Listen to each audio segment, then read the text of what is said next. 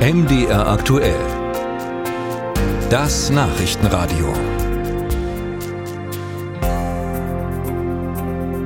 Vor gut einer Woche soll der russische Söldnerchef Prigozhin bei einem Flugzeugabsturz ums Leben gekommen sein. Seitdem ist die Zukunft der Wagner-Truppe ungewiss, die unter anderem noch in Mali aktiv ist.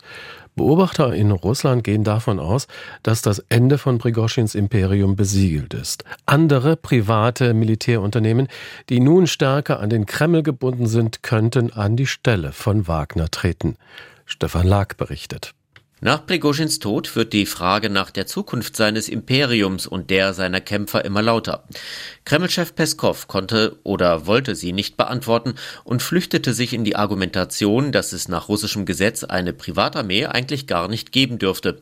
Es sei lediglich eine Gruppe von Kämpfern, die sich große Verdienste beim Einsatz in der Ukraine erworben hätte.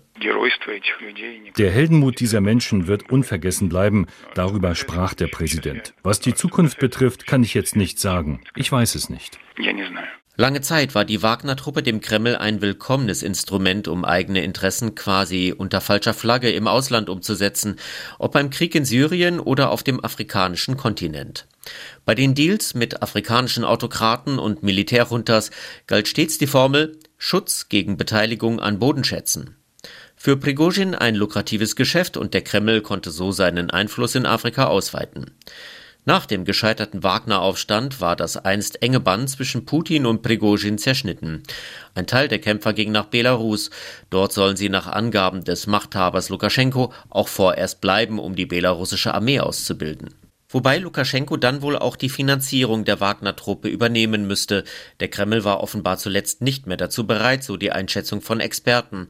Für die übrigen Kämpfer bliebe nur die Option, sich anderen Einheiten anzuschließen, so der Duma-Abgeordnete Soboljew zu Beginn der Woche. Es gibt zwei Möglichkeiten. Entweder findet man sich im zivilen Leben wieder oder wird Vertragssoldat, dient in den Formationen und Einheiten, die jetzt gebildet werden. In Russland gehen viele Beobachter davon aus, dass das Ende der Wagner-Truppe nun besiegelt ist. Im Podcast der Novaya Gazeta Europe sagt die Journalistin Olga Romanova, eigentlich ist es das Ende von Wagner. Sie können in ihren Gedenklagern so viel mit Blumen und Teddybären winken, wie sie wollen, aber das ist das Ende. Darüber hinaus war Wagners Erbe bereits vor Prigozhins Tod aufgeteilt worden. Wir haben beobachtet, wie die Privatarmee Redut begann, aktiv zu rekrutieren. Die Söldnertruppe Redoute könnte neben anderen privaten Militärunternehmen wie Konvoi oder Patriot an die Stelle von Wagner treten.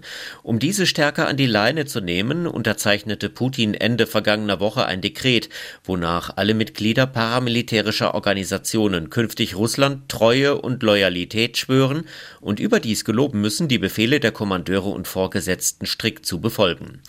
Der russische Politologe Michael Naki berichtet auf seinem YouTube-Kanal, dass bereits vor Prigozhins Tod wichtige Wagner-Kommandeure in Afrika abgeworben werden konnten. Tatsächlich sind das Verteidigungsministerium und das private Militärunternehmen Redut die Hauptakteure, die begonnen haben, die Wagner-Gruppe aus Afrika zu vertreiben. Auf diese Weise haben sie mehrere hochrangige Wagner-Mitarbeiter übernommen. Und nachdem diese Mitarbeiter eine Datenbank von allen Wagner-Kämpfern mitgebracht hatten, begannen sie, diese anzurufen und sagten, lass dich von der Privatarmee nach Afrika schicken. Lass Wagner sein. Komm zu uns. Naki geht davon aus, dass die Wagner-Truppe nicht weiter existieren wird. Die Chance, dass jemand die Kontrolle über Prigozhins einstiges Imperium übernehmen werde, sei gering.